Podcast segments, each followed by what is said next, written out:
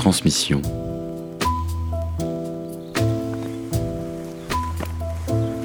Transmission épisode 2, Raphaël et Pierre Bartucci.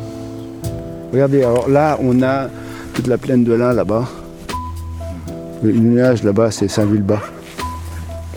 Vous voyez là-bas Je pense que ce nuage, c'est juste derrière, c'est la centrale de Saint-Vulbas qui est derrière. Là-bas, c'est les coteaux du Lyonnais.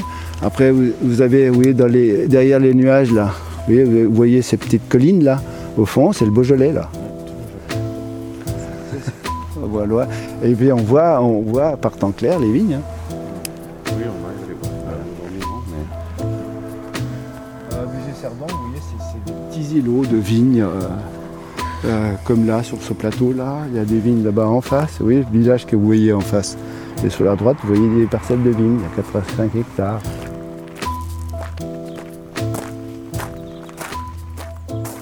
Je suis venu ici en 81, je crois, 82, euh, j'aimais pas le vin, donc j'en buvais pas. je buvais de la bière un petit peu, parce que je suis de, la Moselle, mais, mais le vin ne m'intéressait vraiment pas. Et puis euh, j'ai connu, euh, quand je suis venu là, euh, j'avais des amis, hein. Ben, justement, j'ai connu Philippe Balivet à ce moment-là. Il faisait du cerdon méthode ancestrale. Et j'ai énormément apprécié. C'est le premier vin que, j'ai voulu euh, boire et acheter. Et puis après, euh, petit à petit, ça m'a tourné dans la tête comme ça. Et puis euh, quand, quand j'ai vu ce paysage, j'ai dit eh, peut-être, peut-être qu'il y a peut-être une chance d'aller là-bas. Puis je suis venu là. Puis j'ai trouvé cette maison. Puis voilà, je suis vigneron et je fais du serment. Mais j'ai apprécié d'autres vins. hein. et d'autres vignerons, heureusement, qui m'ont, énormément conseillé. Voilà.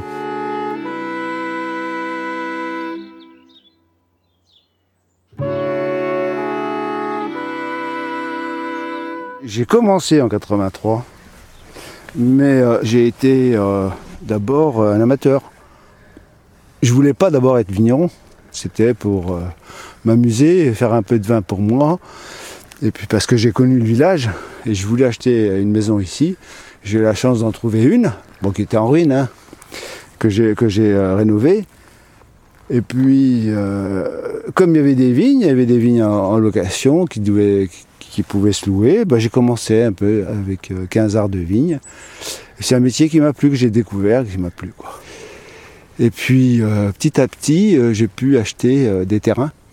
Les gens ont bien voulu me vendre du terrain et ça fait que euh, ben, j'ai augmenté ma surface un petit peu euh, pour arriver à pas, pas une grosse surface, hein, j'ai 2 hectares 10.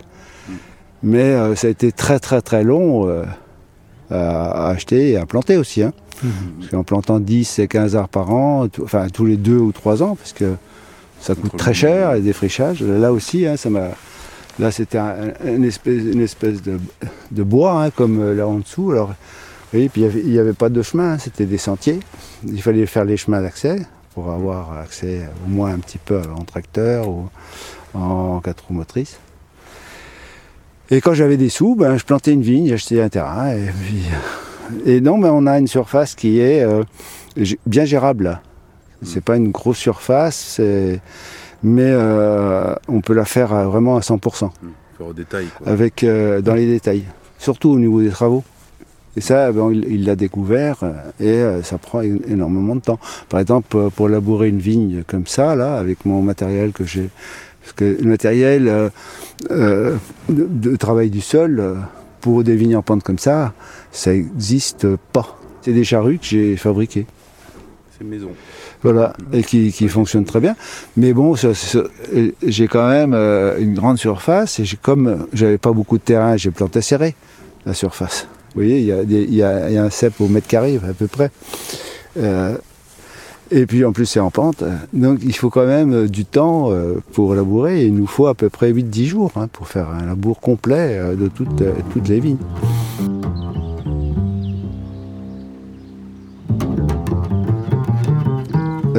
Tout, est, tout est comme ça.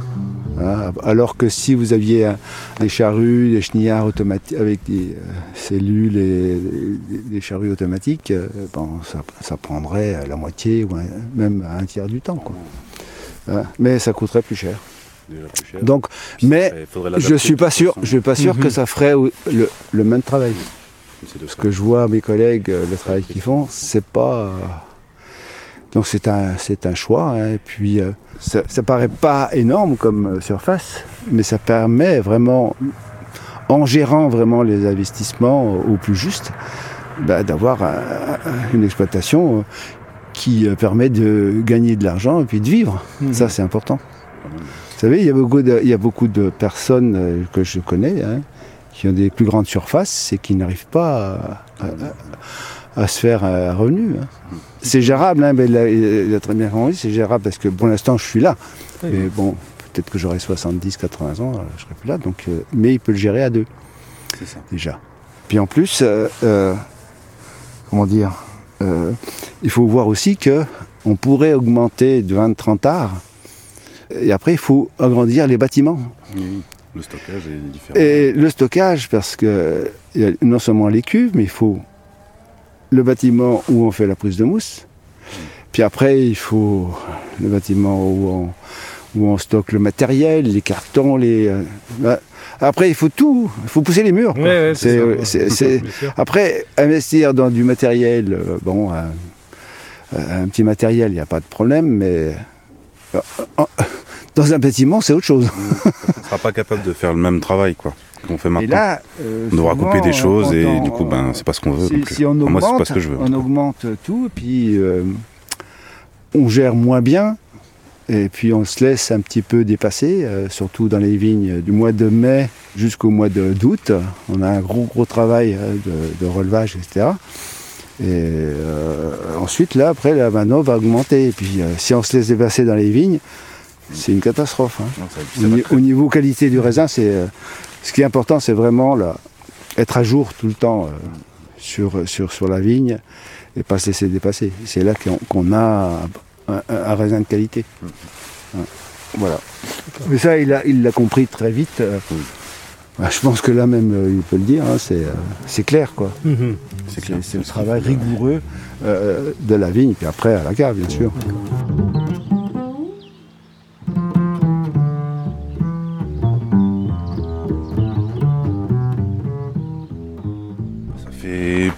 Maintenant deux ans que c'est à peu près, euh, c'est à peu près clair pour moi en tout cas.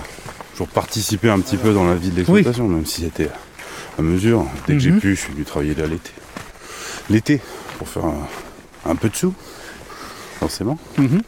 Et puis oui, bah, c'est toujours un métier que j'ai quand même toujours aimé ça, mais c'est vrai que je voulais pas reprendre euh, la vigne quand j'étais petit. Parce que c'est comme ça, on se dit on veut pas faire le métier de ses parents. Euh, Comme tout le monde quoi je Bien pense. sûr.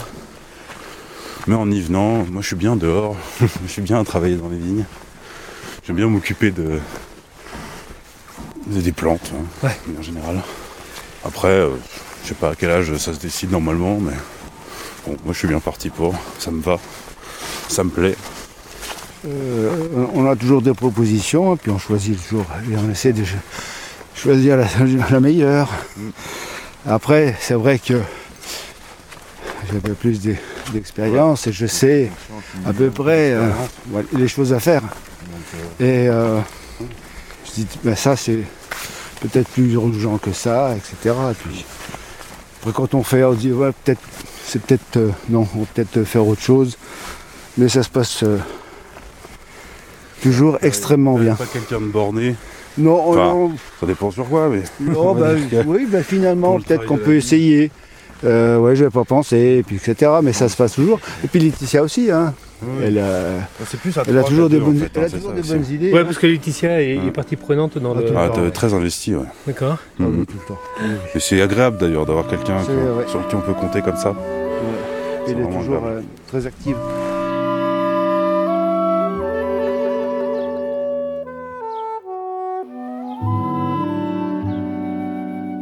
Moi je travaille encore comme euh, employé en- entre quelque sorte, c'est-à-dire que Donc il fait moi, tout. je, hein. je fais des, je fais des heures, euh, quoi, mais, mais je fais de tout. Il fait tout. Je fais Voilà, tout. euh, il apprend à, à- à conduire l'élévateur, petit à ouais. petit. il, fait, essaye de faire toutes les tâches, même euh, administratives. hein. Vous savez qu'en tant que vigneron, peut-être que vous aussi, hein, on a beaucoup de tâches euh, des déclarations à faire, euh, de stock, de, de vente. il, est, il, est, meilleur que moi. Hein, au niveau moi. Internet, oui. Ah oui. Euh, il, il, maîtrise mieux que moi les outils. La génération, ça va plus J'y arrive, hein. Mais, il y arrive. Mais bon. Il va beaucoup plus vite. Mmh. Surtout euh, pour taper les textes. oui, parce que là, je cherchais Donc, encore les lettres. Hein. Mmh. Ça fait 15 ans, mais je cherche les lettres. Donc. Après, pour oui. une logique qui s'accorde bien, euh, pour l'instant, il n'y a pas besoin de se oui, mettre en conflit oui, pour ça, parce qu'il n'y en a pas, il y en a pas en fait, de conflit. Donc, c'est sûr que là-dessus, euh, ça être non, bien. Non, mais il n'y a pas de, y a pas de souci. Parce que non. On a les, un peu les mêmes, euh, les mêmes vues hein, sur, mmh. euh, sur le travail. Et puis, euh, par contre, si un jour euh, vous pensez bien qu'il me dit ben, je ne veux plus faire de bio, là, ça va être un petit peu. Forcément. Bon. J'espère que tu me diras. Je, bon, je, je, vais avoir, euh, je pense que du mal à accepter, mais enfin bon. J'espère que tu me diras. De je pense que c'est, euh, c'est pas... pas dans ces. Euh, non, je pense pas. Mmh, il y a, il y a quelques pieds, années où c'était c'était incertain, ben, je, je, me disais euh, s'il fallait s'il fallait que je vende, ben là je ferais, bon, je serais déçu quoi, parce que c'était au niveau affectif c'est quand même dur. Hein. Mmh. Mais là, euh, je, suis, euh, je suis content, je suis heureux. Hein. Voilà, et puis, il a, il a un bel outil. Il a un bel outil euh, qui fonctionne, et, euh, qui est en pleine, en pleine vie, quoi. Mm. Donc, il a, ça, c'est vraiment ben, une exploitation qui lui permettra ben, de, de, de s'épanouir, d'évoluer, et en plus de, de, gagner sa vie. Puis en plus, dans le village, euh, puisqu'il habite là, euh, dans une maison dans le village, et il, il a tout sur place. Quoi. La, la plus, le, le, plus éloigné des vignes, elle est à 500 mètres. Donc oui, on va à pied, on fait tout. Euh, ça, c'est, c'est une belle... Hein, quand, il, quand il faut se lever le matin et puis faire 30 km en voiture pour aller bosser, ou, euh, vous voyez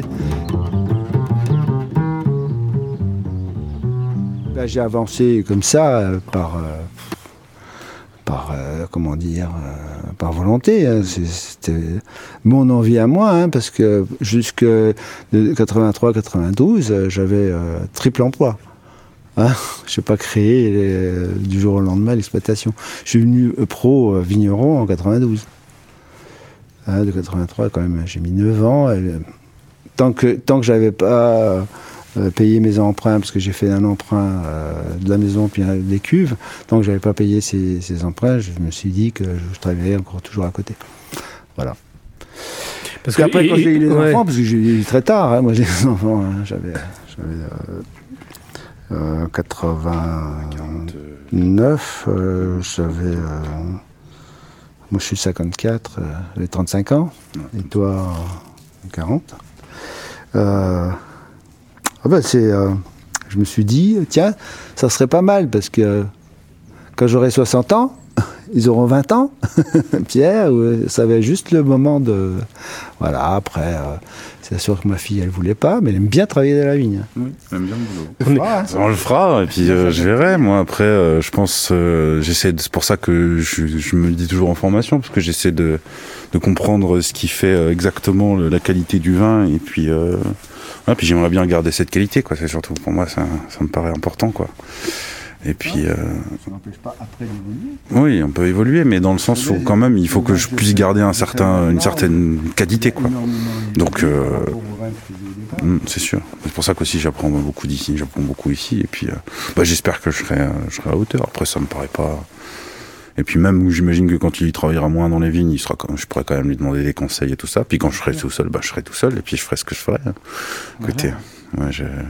J'espère que je pourrai toujours faire aussi bien. Après, c'est sûr que on n'est jamais sûr de tout, mais ça. Moi, je pense avoir compris quand même comment pouvoir faire euh, un, un produit de qualité. Et donc, euh, déjà je... tout fait de toutes les phases. C'est ça. Donc, euh, vous savez, c'est des choses qui sont simples. Hein.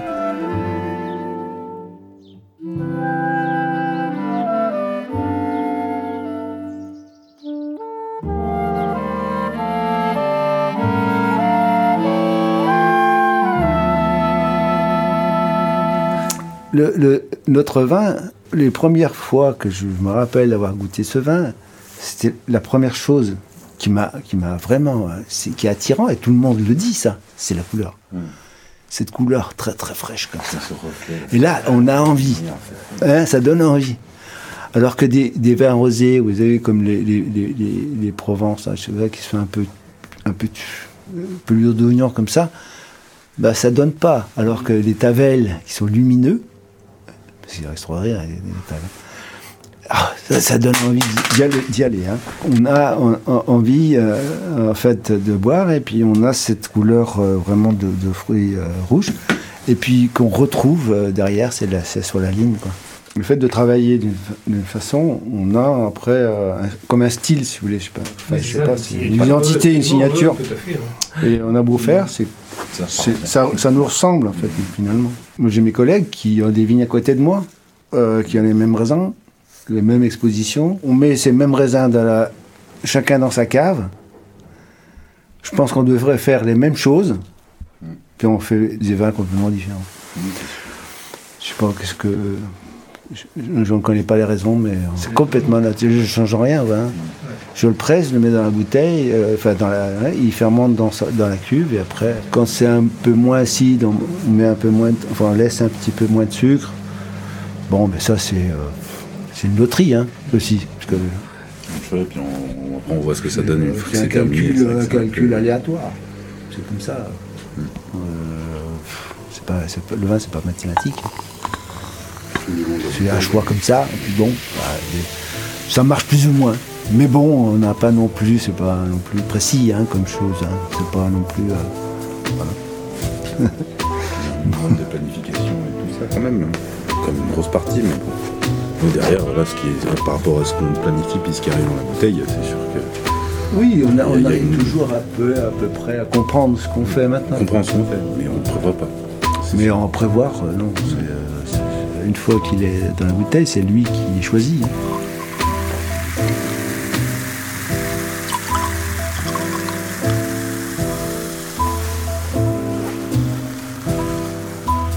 Transmission est une série conçue par Thierry Poinçin pour Radio Vino.